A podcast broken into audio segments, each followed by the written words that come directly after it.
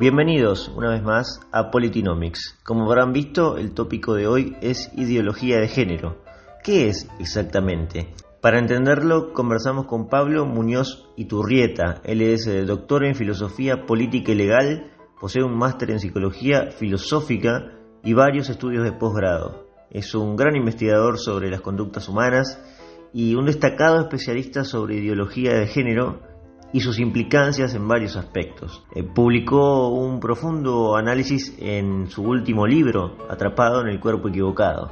Se sumergió para ello en diversos estudios científicos avanzados en los campos de la medicina, la psicología, la sociología y por supuesto la filosofía. Como verán, un currículum recontra prestigioso para entender el tópico de hoy. Vamos a escucharlo.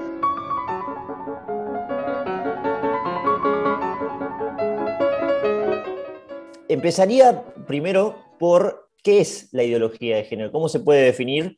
Vos que tenés un enorme currículum para entenderlo, has escrito un libro hace, bueno, el último, ¿no? Eh, Atrapado en el cuerpo equivocado. Eh, no sé muy bien, pero creo que tuvo algunos problemas con Amazon, después me vas a contar, pero para arrancar esta introducción, ¿cómo, cómo la definimos a la ideología de género? La ideología de género es una, es una corriente pseudo-filosófica, es una teoría que surge dentro, para ubicarla bien en el pensamiento filosófico, surge dentro de una corriente que se llama hegelianismo. De hecho, una de sus exponentes principales hoy en día, una feminista del género llamada Judith Butler de los Estados Unidos, ella hizo su doctorado en el pensamiento de este pensador alemán Hegel. Y lo, que hay que tener en cuenta y lo interesante de, de esto es lo siguiente, según la teoría del género desde un punto de vista filosófico y teniendo en cuenta el sistema de la, realidad, vamos a llamarle así, concibe al, mundo, al universo todo como un universo que va en un constante progreso, un progreso que hace relación a la manifestación. el, universo se va manifestando de distintas maneras.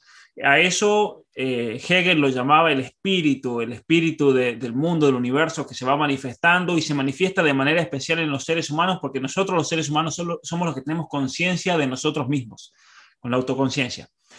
Obviamente que esta filosofía hegeliana y esta dialéctica y este devenir es lo que toma Marx, es la raíz también que le ofrece teórica a Marx, que la convierte en una especie de materialismo dialéctico. Para Marx, no es el espíritu que se va manifestando a lo largo del mundo, sino que a lo largo de la historia, sino que son simplemente las, relaciones económicas las que se van manifestando en distintas etapas y por eso sí o sí ese mundo comunista utópico se iba a dar. No, no había vuelta atrás. Lo cual eso te demuestra ya de entrada entonces que este, este concepto materialista dialéctico de la historia es totalmente falso, porque solamente se, se puede dar una, una sociedad comunista cuando te apuntan con una pistola en la cabeza y si no estás de acuerdo te matan y la gente no está de acuerdo, pero no, se, no dice nada como en Cuba porque si no te matan igual. Entonces, entonces eh, en ese contexto hay que entender que la ideología de género concibe al mundo como en un proceso de progreso, pero que sin embargo, y aquí se va mezclando con otras corrientes filosóficas como el posmodernismo, sin embargo, por culpa de los griegos, por culpa de la filosofía occidental, que estructuró al ser humano en ciertas categorías, estructuró la realidad en categorías, para decirlo así. Tenemos seres humanos, tenemos vacas, tenemos gatos, y entonces eso nos hizo estancar en este proceso evolucionario de desarrollo y de progreso. Entonces lo que la ideología de género dice es lo siguiente, desde el punto de vista evolucionario. El ser humano va evolucionando, pero si te quedas con la cajita de que sos hombre, que sos mujer, que sos ser humano, no vas a poder seguir evolucionando.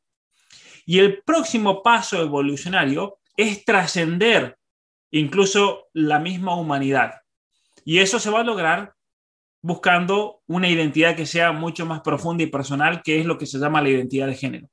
Por eso la, ideología de género va muy de la mano también con la cuestión técnica o, tecnológica, eh, que está muy relacionado a lo que es el transhumanismo, por ejemplo, lo que es el poshumanismo, todas estas teorías en las cuales hay que unir la, la tecnología a la biología para entonces superar los límites de la naturaleza humana con respecto a la muerte, superar los límites incluso con respecto a lo que significa ser ser humano. Hay un proyecto, mira Eliseo, de aquí del, del gobierno de Canadá, en el cual, esto, este proyecto se anunció hace unos meses, en los cuales oficiales del gobierno de Canadá han hecho contratos con compañías tecnológicas para repensar la naturaleza humana y para transformar la naturaleza humana. O sea, te lo dicen directamente. Entonces, por ejemplo, lo que denuncia Miklos con respecto al transhumanismo, lo que venimos denunciando con respecto a la ideología de género, la destrucción de la naturaleza humana, es una realidad que ellos mismos te lo dicen. Sí, nosotros queremos destruir la naturaleza humana por medio de una transformación tal que nos tengamos que replantear qué significa ahora ser ser humano. Eh, y entonces la ideología de género lo que busca hacer es destruir el hecho de que somos personas humanas de que somos hombres, que somos mujeres, la cuestión biológica, e ir a algo que es mucho más profundo. Por eso es una especie, yo digo, de gnosticismo la ideología de género. Es por medio del conocimiento, de la autopercepción que vas descubriendo y te vas autopercibiendo y te vas conformando en una nueva realidad. Y esa nueva realidad puede ser lo que sea, lo que vos querás. Por eso se han inventado 500.000 géneros, porque la identidad de género es, es algo, mucha gente comete el error, eh, yo creo que muchas veces inocentemente, de, pensar que la palabra identidad de género es un equivalente a decir sexo masculino, sexo femenino. No, no tiene nada que ver con eso. La identidad de género tiene que ver con el hecho de, de ser seres humanos, la naturaleza humana. Por eso una nueva identidad es una nueva, una nueva categoría de ser. Y por eso se usa la palabra género. ¿Por qué se usa la palabra género? Porque la palabra género, quien la, la comienza a usar así por primera vez en la historia, es un biólogo, eh, eh, una persona que se había dedicado a estudiar insectos. Su nombre es Alfred Kinsey. Alfred Kinsey era, era un, darwinista, un darwinista radical, pero fíjate que lo interesante de Alfred Kinsey, que es el fundador de la sexología, Alfred Kinsey era un perverso que practicaba la zoofilia, la pedofilia, abuso de niños y todo. Pero lo interesante es que para él eh, la evolución se iba a dar por medio de la práctica sexual. Entonces, él decía que era la práctica heterosexual lo que nos había estancado a nosotros en el proceso evolutivo. Y entonces él comenzó a hacer experimentos reproductivos con insectos para mostrar que existía la evolución y no le funcionó. Bueno, no funcionaba. Entonces ahí abandona él sus estudios en, en, biología. De hecho, él ha escrito manuales de biología en la Universidad de Indiana ya por los años 20 y 30 y se dedica a la sexología. Comienza a hacer experimentos sexuales, especialmente con niños, transgrediendo normas, eh, todo tipo de, lo que en ese momento se llamaban las desviaciones sexuales, eh, porque de esa manera decía él que nosotros íbamos a transgredir, íbamos a, a, demostrar ese proceso evolucionario por medio de la práctica sexual. Y, y fíjate que él, parte de su teoría también la toma de pensadores marxistas, de la escuela de Frankfurt que estaban viviendo en ese momento en los Estados Unidos. Por ejemplo, Wilhelm Reich, un pensador alemán que él decía eh, que se radica luego en los Estados Unidos eh, cuando, cuando Hitler llega al poder, y él decía que eh, había una precondición para que se realice una revolución marxista. Él se da cuenta que sí, lo que Marx decía no se iba a dar naturalmente, solamente se iba a dar de modo natural si lográbamos una revolución sexual. Y de hecho él escribió un libro que se llama La Revolución Sexual, que fue el libro de cabecera para los movimientos revolucionarios estudiantiles allá por los años 60.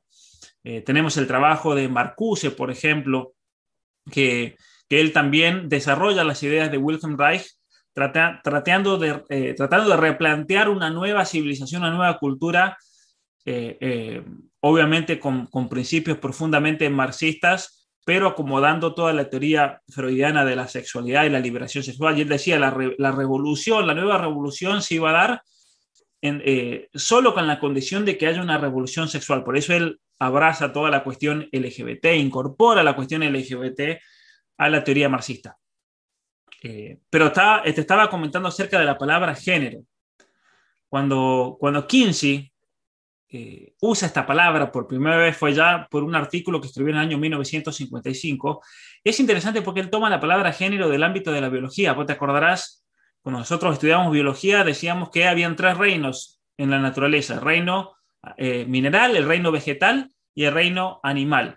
Y dentro de ese reino se lo entendía como un género y cada, cada manifestación de ese reino dentro de distintas especies lo llamábamos especie. Entonces tenés el género y la especie. Y es interesante cómo entonces el, ser humano es un animal racional. El género es el género animal, racional es lo que lo especifica y lo distingue de un mono, de una jirafa, de una vaca. Entonces, cuando Kinsey tiene que darle un nombre a esa identidad, le pone género. Él fue el que inventa la palabra género en ese artículo del año 1995 para eh, meter la idea de que en realidad todos nosotros en ese proceso evolucionario teníamos un género que va más allá de la especie humana. Y es eso lo que tenemos que descubrir y es ahí donde se va a dar el salto evolucionario de la historia del ser humano. Cuando salgamos de lo que significa ser ser humano para encontrar esa identidad de género. Y es interesante cómo también lo unen con la cuestión sexual, porque según esta teoría de género, la, la práctica sexual está relacionada porque es la práctica sexual la que te va a ayudar para descubrir tu verdadero género. Por eso se trata de meter la educación sexual a los niños, de que los niños comiencen a, a, practicar sexualmente desde pequeños, porque solamente así ellos van a descubrir esa verdadera identidad y el no hacerlo los va a estancar y los va a hacer seres reprimidos. De hecho, en la teoría del género a nosotros nos llaman los cisgéneros. ¿Quiénes son los cisgéneros? Los cisgéneros son los estúpidos que se han quedado estancados en ese proceso evolucionario y se creen que son hombres o son mujeres, pero tienen una identidad que nunca la van a descubrir culpa de su homofobia, transfobia, de su cerradez mental, por así decirlo. Entonces, eh, eh, es una teoría bastante complicada en cierto sentido porque fíjate que tiene influencias por parte del marxismo, del hegelianismo, por parte del, del Freud o marxista, es decir, de, Freud, adaptado a la corriente marxista propio de la Escuela de Frankfurt. Eh, tiene elementos del feminismo radical, tiene elementos del feminismo de género de Judith Butler, pero que sin embargo, sin embargo, es una teoría que, que, vive en una tensión constante también, porque fíjate que sus adherentes la usan en tanto y en cuanto les sirva. Porque, por ejemplo, el movimiento LGBT dentro de homosexuales y lesbianas usaron de esta teoría en cuanto les daba ese estatus de, víctimas ante una sociedad que los oprimía. Entonces, tomaron el relato marxista, pero cuando se dieron cuenta que esta teoría venía a quitarles totalmente el fundamento biológico, de su sexualidad, porque un homosexual te dice a mí me gusta hombre, a mí no me gusta la identidad de hombre. Una lesbiana dice lo mismo. Y entonces han comenzado a partir de ese momento a surgir una tensión muy grande entonces entre, entre, entre, entre el, todo lo que se llama el movimiento LGBTQI y que tiene un, un, un, un, sinnúmero de acrónimos aquí en Canadá, son como 17 para que te des una idea, eh, las letras que se usan, ¿no? Y, fíjate que, que, yo creo, en mi opinión, se van a terminar todos peleando y desbandando. Esto, esto está condenado a la muerte. Pero siguen unidos solamente porque pueden, entre el único elemento que tienen en común todos estos grupos identitarios es el reclamar la condición de víctimas ante una sociedad que los oprime. Nada más, es lo único que tienen en común. Eh, y por eso, en lugares donde no pueden ya hacerse los víctimas, como Canadá, como los Estados Unidos, están peleando entre ellos a muerte, ¿no? Y de hecho hay una tensión muy grande dentro del feminismo radical, las feministas que son trans inclusivas y las que dicen que no, acá esto es solamente para mujer, a mí un, un hombrecito disfrazado de nena, eso aquí no, eso lo dicen literalmente algunas feministas, feministas ¿no? Eh, entonces, entonces es interesante, ¿no? Y, muchas feministas se, se, están dando cuenta de que en definitiva criticaron tanto al patriarcado, metieron a los transexuales en definitiva el que, termina ganando es el patriarcado porque les están quitando los podios a las mujeres, las competencias, les están quitando los puestos, todo, ¿no? Todo como, como está pasando lamentablemente incluso en Argentina. Claro, vos das el ejemplo de Canadá por tu residencia en Canadá, para, para que entendamos que yo no me olvidé de decirlo, y bueno, es un país, no sé si pionero, pero que ya está muy avanzado en ese tema, y como decís, la ideología de género domina todo. Y la política, ni hablar, ¿no? Todo, conoce, todo conocemos la postura del ministro, del primer ministro de Canadá. Ahora, eh, no puedo dejar de conectarlo a la izquierda, porque obviamente está conectado a un movimiento político específico, que parece ser la izquierda, porque bueno, viene el marxismo, del feminismo, nadie se manifestaría en ese, en ese eje de derecha, digamos, ¿no? Para entender más o menos los polos. Ahora, si uno mira el, la, izquierda latinoamericana, por lo menos en América del Sur, no sé tanto México, pero uno encuentra ciertas, eh, ciertos, ciertos casos de estudio donde contradicen esa posición. Eh, lo, escuchaba en una autora eh, liberal, incluso, que en un debate con Laje, que daba el ejemplo de Rafael Correa, por ejemplo. Ahora, más recientemente, tenemos el ejemplo de Pedro Castillo, tenemos el ejemplo de Lula, no, me acuerdo exactamente la posición que tuvo, pero bueno, en general, los que se enmarcan en la izquierda, eh, económica por lo menos, en el caso de Sudamérica, no, no presentan esta idea a favor del aborto, eh, de, pronunciarse a favor de los géneros y todo esto, ¿no? ¿Notas algo parecido, Pablo?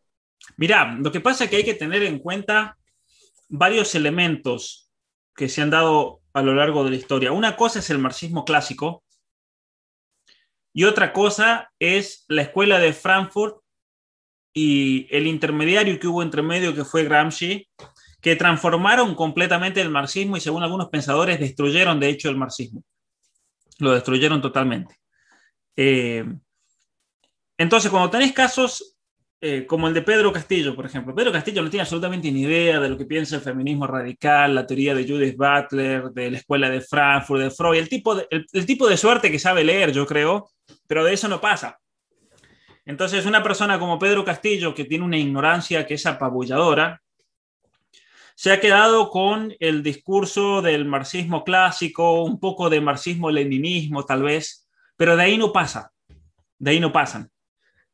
Y obviamente que incluso a ellos, toda esta teoría, yo creo, del, género y toda esta adaptación del marxismo de lucha de clases sociales a lucha de clases sexuales, de identidades de género, todo el identitarismo político, les hace ruido porque nunca lo estudiaron y nunca se, metió en, Latinoamérica al modo como se, vive hoy en día.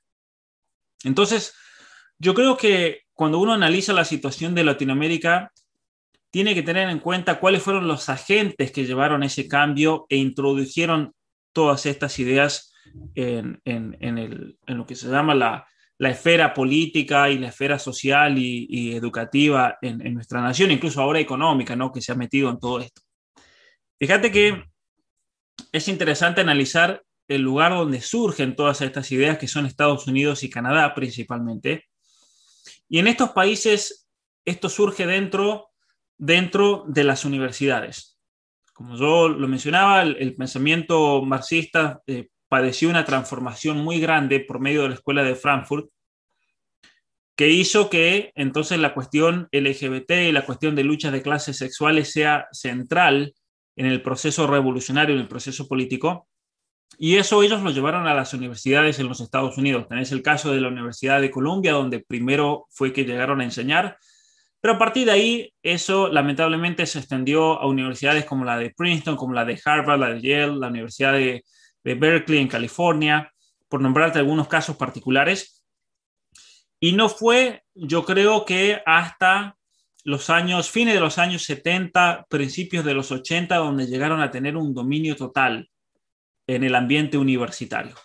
Y cuando digo un dominio total, me refiero al hecho de que sus discípulos, sus estudiantes que se recibieron, lograron tener posiciones dentro de la universidad y se logró lo que, y esto es algo que yo lo, he vivido en persona y lo he visto, lo, lo, puedo, lo puedo testiguar y eso cualquier persona que, que haya enseñado, estudiado en los Estados Unidos o Canadá se puede dar cuenta, pues yo también estuve, estudié en los Estados Unidos y en Canadá.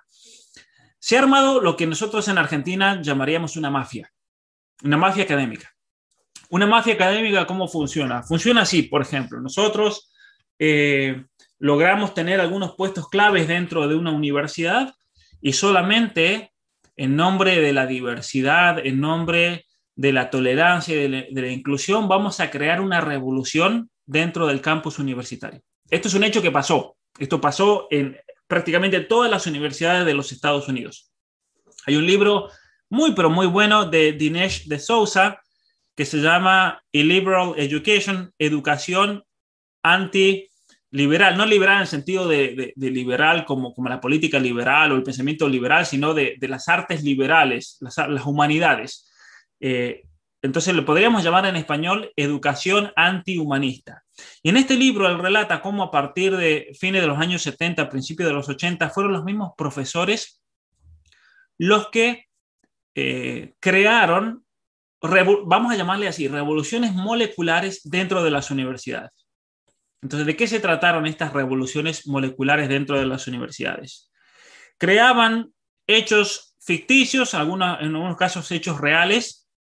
Por ejemplo, iban a, en un baño, hacían una pintarrajeada que después muchas veces se comprobó que eran los mismos estudiantes que lo hacían para tener excusa para hacer una revolución y decían, eh, los, negros, los negros hay que sacarlos de la universidad, los, los, negros son un gasto público para esta universidad, lo que sea.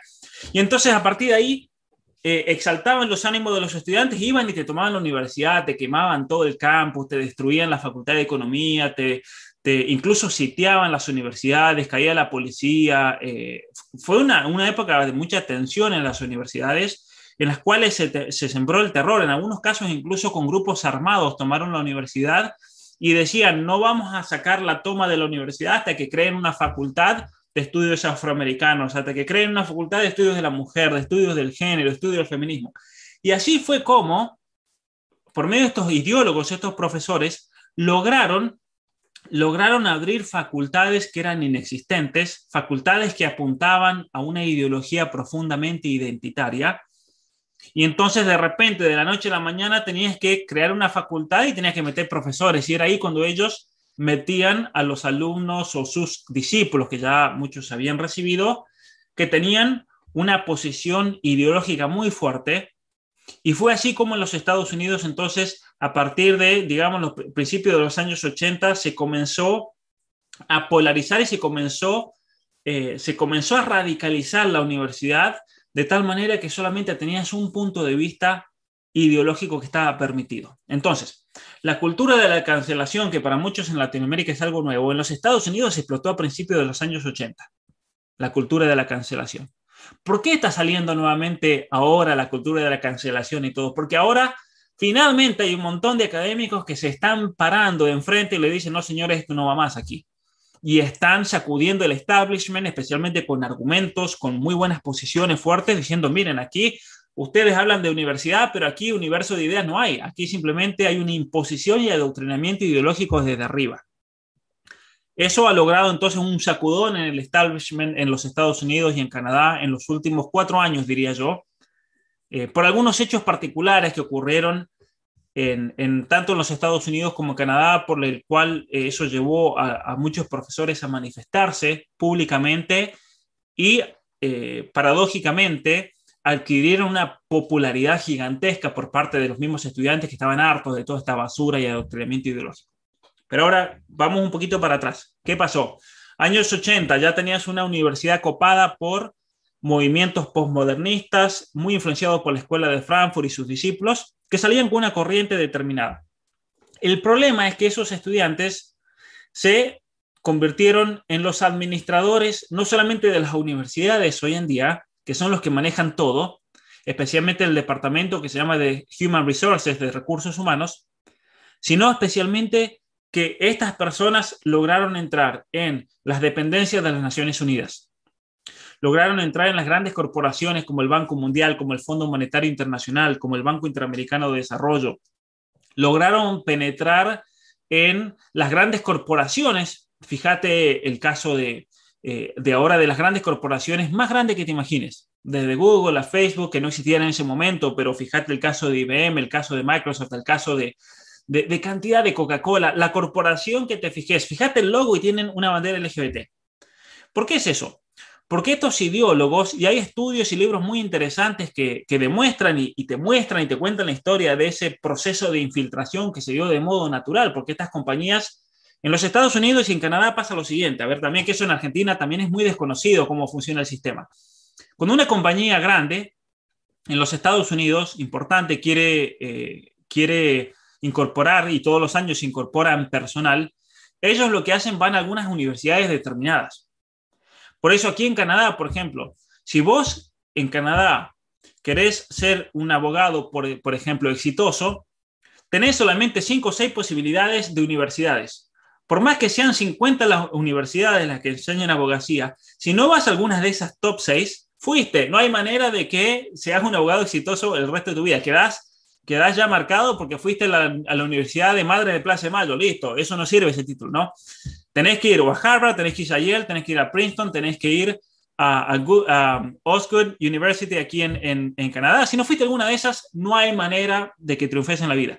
Y lo mismo pasa con estas grandes corporaciones. Ellos van a Harvard, ellos van a Princeton, van a ciertas universidades y es de ahí que ellos sacan su personal.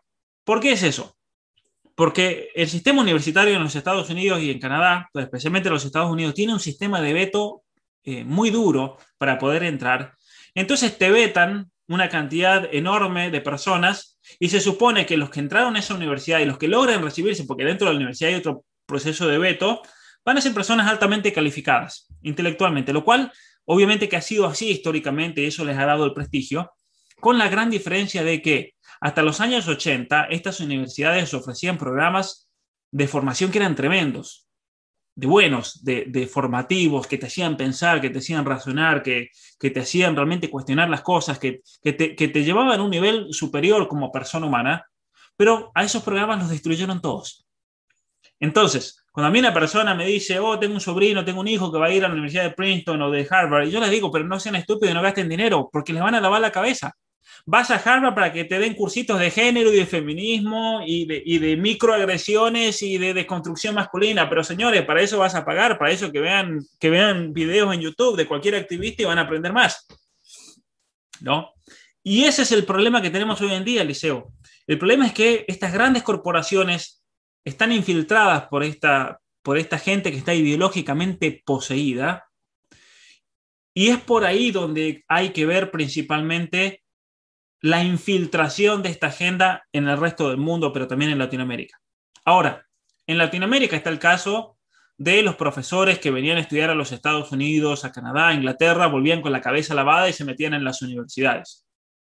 La izquierda en Latinoamérica abrazó en general, pero no toda la izquierda. Esa es una salvedad que hay que hacer. Pero la izquierda en general abrazó la causa LGBT, la causa del feminismo, porque simplemente le convenía. Porque fíjate, la izquierda siempre es, una marioneta que va donde le conviene eh, por el mismo hecho de llamarse ellos mismos progresistas y demás. Es, es, y, en, eso, en ese sentido yo estoy totalmente de acuerdo con, con, con, la tesis de Agustín y de Nicolás Márquez, porque ellos dicen que el grupo de, de, de, San Pablo, el foro de San Pablo, ellos se dan cuenta de esta transformación incluso al interno del marxismo y para poder seguir sobreviviendo en este mundo había que hacer una alianza con estas grandes corporaciones eh, lo que pasa es que no te lo van a reconocer, pero en definitiva es una alianza con las grandes corporaciones capitalistas, con el Banco Mundial, con el Foro eh, eh, Monetario, con, con, el Banco Interamericano de Desarrollo, porque ellos que ya estaban poseídos por, por, por, o estaban infiltrados por gente que estaba ideológicamente poseída con todo este tema, estaban dispuestos a alargar plata para todas estas cosas. Y es ahí cuando las madres de Plaza Mayo en Argentina, cuando la Fundación Huésped, con, con un montón de, de esta lacra eh, en, Latinoamérica vio que había mucho dinero detrás, dinero que estaba ahí listo para darse, y abrazaron totalmente la cuestión de la hormonización, la cuestión LGBT, la cuestión del aborto, lo que sea, porque hay otro elemento, que esto es una estafa gigantesca también.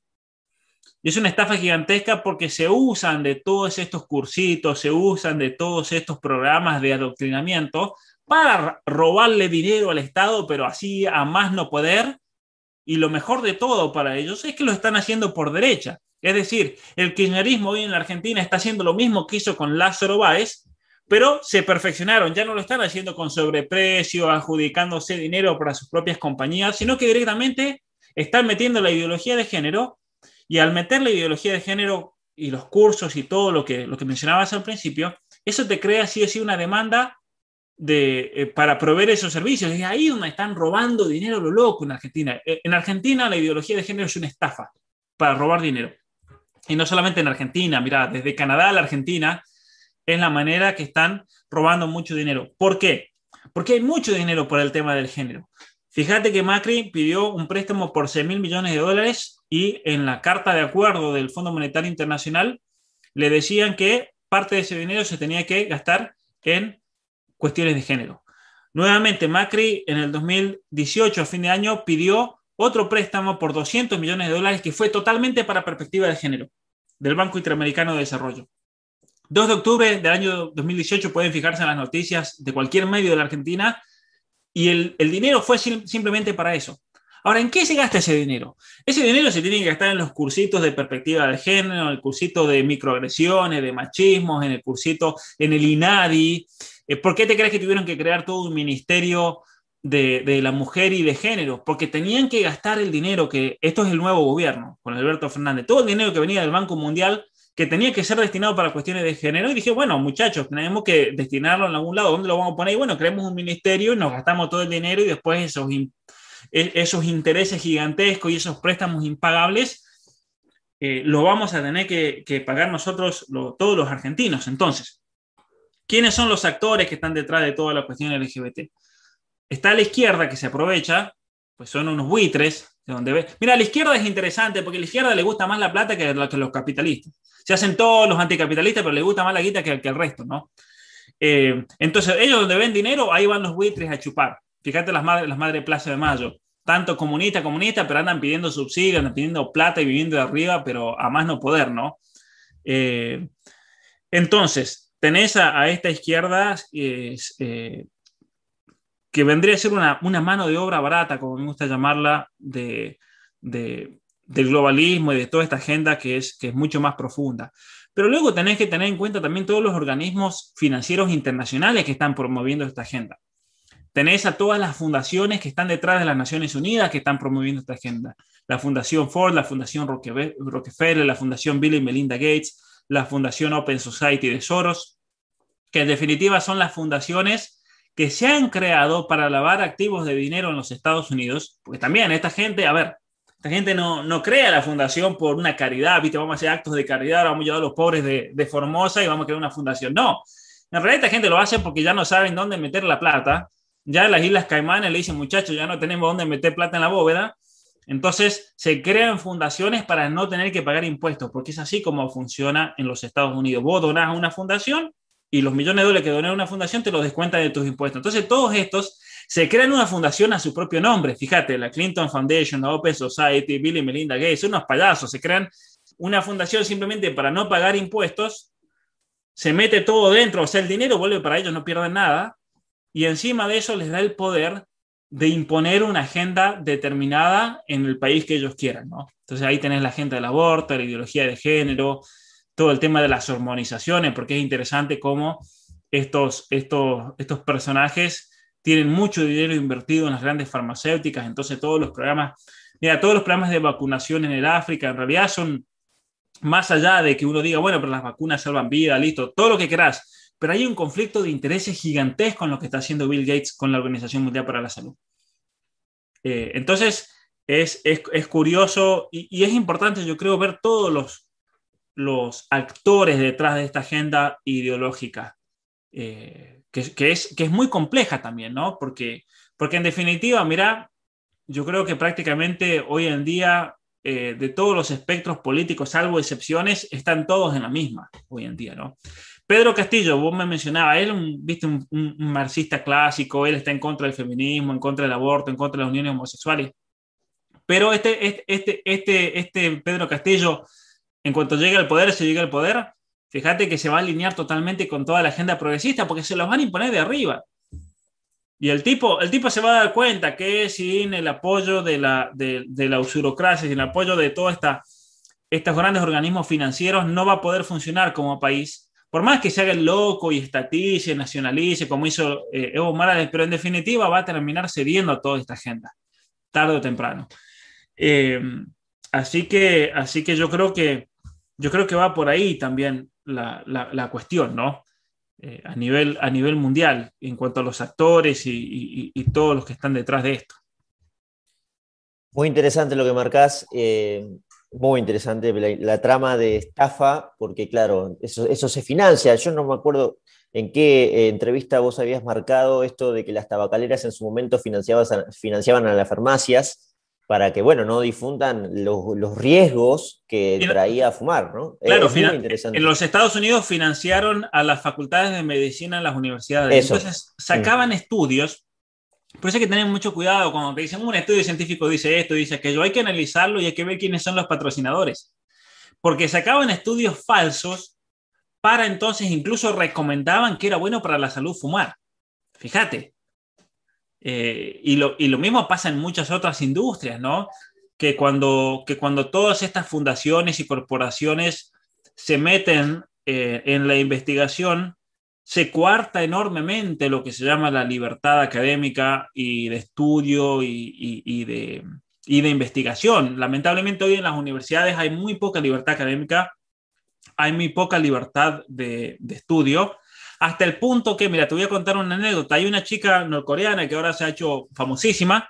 Ella se escapó de, de Norcorea, fue prisionera sexual, esclava sexual. Es tremenda la historia eh, de, esta chica de apellido Park. Y ella finalmente se escapa, una mente brillante, termina, mm, llega a Corea del Sur cuando tenía 17 años, hace un examen para ir a la escuela y la pusieron en segundo grado, pobre chica. Imagínate el nivel de educación que tenía en Corea del Norte. Pero resulta que es brillante, comienza a estudiar como animal, termina la universidad y siempre su sueño fue estudiar en los Estados Unidos. Consigue finalmente una beca para ir a estudiar a la Universidad de Columbia. Llega a la Universidad de Columbia, esto fue entre el año 2016 y 2020, se recibe en la Universidad de Columbia y cuando le hacen una entrevista acerca de su experiencia en la Universidad de Columbia, ella dijo lo siguiente, volví a Corea del Norte en la Universidad de Columbia, porque no podía hablar, porque no podía manifestar mis pensamientos, porque no podía contradecir la ideología reinante. Entonces yo me sentí igual que en Corea del Norte. No hay ninguna diferencia entre la Universidad de Columbia y Corea del Norte. Por eso se ha hecho famosísima, porque dijo esa expresión, imagínate en todas las noticias en Estados Unidos diciendo, pero pará, nuestras universidades son campos de totalitarismo ideológico y de adoctrinamiento. Sí, señores, las universidades en los Estados Unidos en general se han convertido en campos de adoctrinamiento ideológico, donde no se puede contradecir y no se puede pensar diferente. No se puede debatir, no se puede argumentar. Eso, eso es lo, lo, lo peligroso de la situación totalitaria que estamos viviendo hoy en día. Y fíjate que hay gente que no se da cuenta, Liceo. Argentina está viviendo en, un, en una dictadura del género, como Canadá.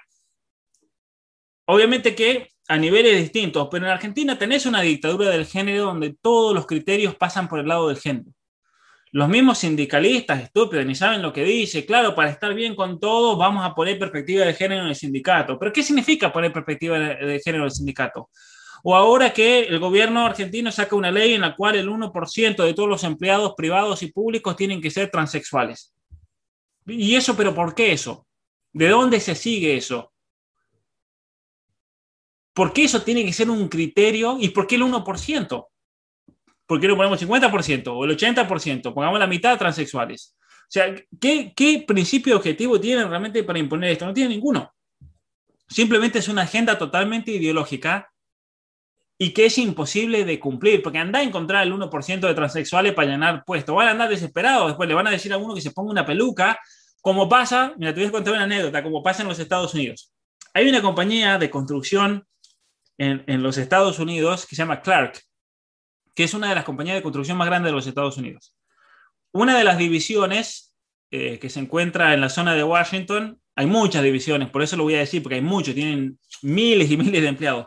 Pero uno de los jefes de división es amigo mío, muy amigo, seguidor y demás. Y una anécdota que me contó muy gracioso es lo siguiente. En Estados Unidos tienen el cupo para los negros que puso el gobierno, los demócratas, porque si no, los negros no lo, hay tanta discriminación que no los contratan. Mentira, no es así, pero, pero tienen el cupo de negro. Entonces, si una compañía no tiene un número determinado de negros, te ponen multas y son multas carísimas.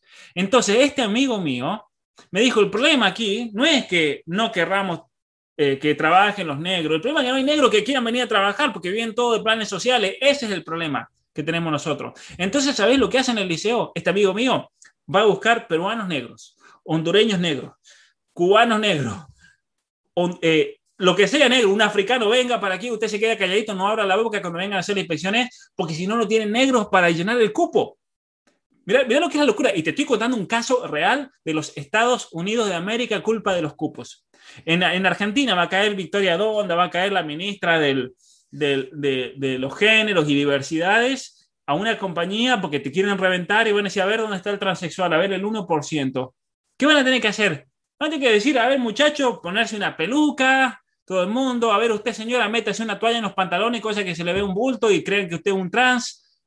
Van a tener que hacer eso, porque es ilógico realmente lo que están pidiendo. No tiene sentido, no tiene ni pies ni cabeza. Cuando hay gente que se está muriendo de hambre, cuando hay gente que no tiene trabajo, cuando hay gente que vive de arriba del Estado y no tiene ni siquiera un mínimo interés de trabajar. Es una locura realmente los problemas reales eh, que hay. Y, y un tema, mira, lo voy a mencionar ahora, un tema interesante es que estos gobiernos, como son tan inútiles, como saben que tienen una papa caliente en las manos y no saben cómo resolverlo, los problemas sociales que han creado ellos mismos por las cuarentenas, que comienzan a crear problemas ficticios. Y para problemas ficticios que ellos crean, le meten una solución. Entonces, es por eso también que esta agenda ideológica la abrazan, porque de repente necesitan, miren, tenemos un desastre en el país, hay que distraer la atención y vamos a crear problemas ficticios la violencia, los femicidios, ni una menos, te crean un montón de problemas que no son en realidad problemas sociales que afecten a un país, para tratar de, tratar de tapar otros problemas gravísimos y, que, y que realmente no tienen ni idea cómo solucionar, pues son tan inútiles que no saben cómo, cómo qué hacer, no saben qué hacer. Eh, realmente, ¿no? No es, que, no es que ellos digan, bueno, fíjate, el mismo Fernández cuántas veces ha dicho que no tiene un plan económico, cuántas veces ha dicho que no tiene un plan de gobierno, un tipo así no puede gobernar. Un tipo así se ha declarado incapaz e incompetente para poder gobernar una nación. Bien, no, quiero tomarte mucho más tiempo para ir cerrando, Pablo. Eh, quisiera preguntarte, porque has mencionado con, mucho énfasis que esto es una infiltración en la educación universitaria, pero no solo en la educación universitaria. Y hoy hay muchos padres que se empiezan a preguntar porque obviamente están en la educación básica también. La ley de la ESI es esa intención y ya hay una currícula específica que, se ha aplicado, creo que durante el gobierno anterior, donde todas las escuelas tienen que tenerlo. La pregunta es, para aquellos padres que se preguntan, valga la redundancia, ¿cómo hay que educar a los chicos, a sus hijos, fuera de, estos campos, como vos decís, de, adoctrinamiento, de totalitarismo educativo, por el camino de la verdad o de lo que ellos eh, entienden que es algo más normal, ¿no? Eh, ¿Hay alguna chance o es imposible hoy en día? Mira, a ver, aquí en Canadá la situación es un desastre. Es un desastre en, varios frentes. Y te pongo el caso de Canadá para que después cada uno saque sus conclusiones para, para el caso de la Argentina. En Canadá está tan mal el sistema educativo Tal mal en el sentido en que ya no se puede leer Shakespeare porque es machista, opresor, anti antimujer, ya no se puede leer 1984, está prohibido, obviamente, porque cada un libro como 1984 te critica el totalitarismo y todo lo que está imponiendo Trudeau, entonces lo han sacado. Eh, todo es bajo una perspectiva de género y feminista, a tal punto que se ha llegado a una estupidez tan grande en la educación que los jóvenes que están saliendo de la primaria y de la secundaria aquí en Canadá, por lo general, no saben pensar, no saben razonar, no saben leer, no saben escribir. Y eso a las universidades les está generando un problema gigantesco porque tienen que generar las mismas universidades cursos que son preparatorios para que los alumnos empiecen a leer, que aprendan a razonar, que aprendan a interpretar y que aprendan a escribir, porque eso no lo están aprendiendo en la escuela. Fíjate, fíjate lo mal que estamos. Un país como Canadá. En Argentina, obviamente que eso se replica igual. Existe la misma situación. Entonces, aquí en Canadá, la mayoría de, los padres que yo conozco, mis amigos, se han, dado, se han dado cuenta que si ellos llevan al hijo a la escuela pública, a la escuela que está mantenida por el Estado, es un centro de adoctrinamiento donde le van a lavar la cabeza totalmente. Entonces, ¿qué están haciendo aquí en Canadá?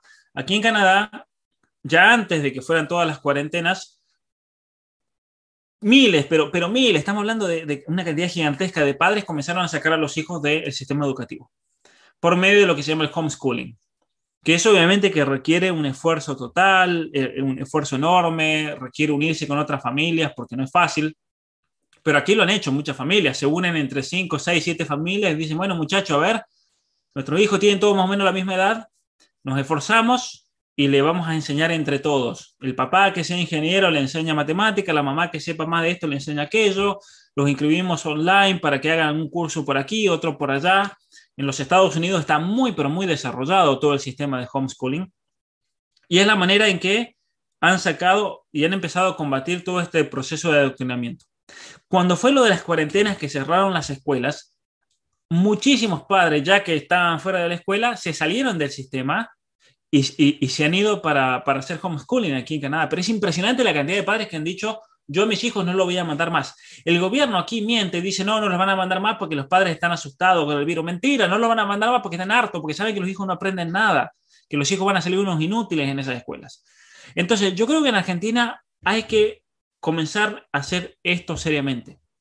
¿Qué significa? En Argentina es insalvable, los sindicatos de, maestros son insalvables.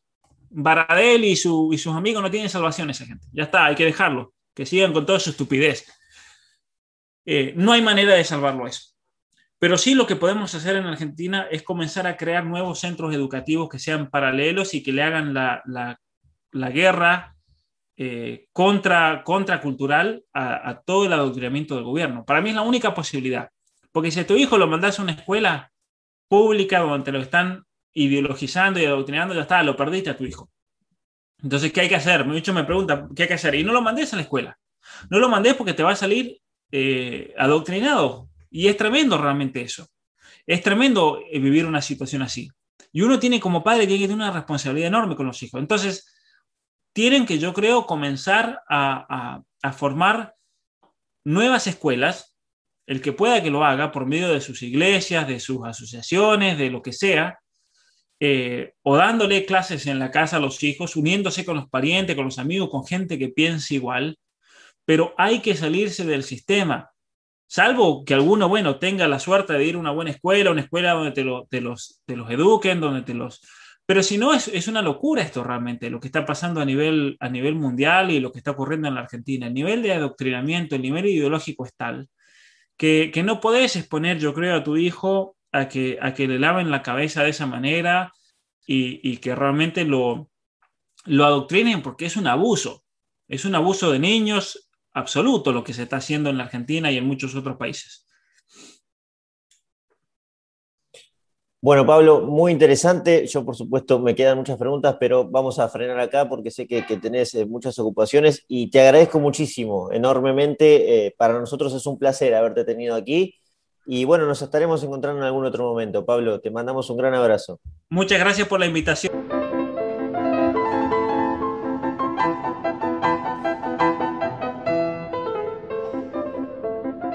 tomo las enseñanzas de Pablo como advertencias políticas, o sea, las analizo en el plano político.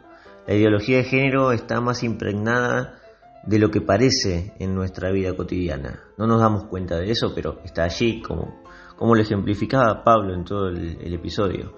Y hoy por hoy, por lo menos en Argentina, hay un vacío en el espacio político que enfrente este tema con que enfrente este tema en profundidad.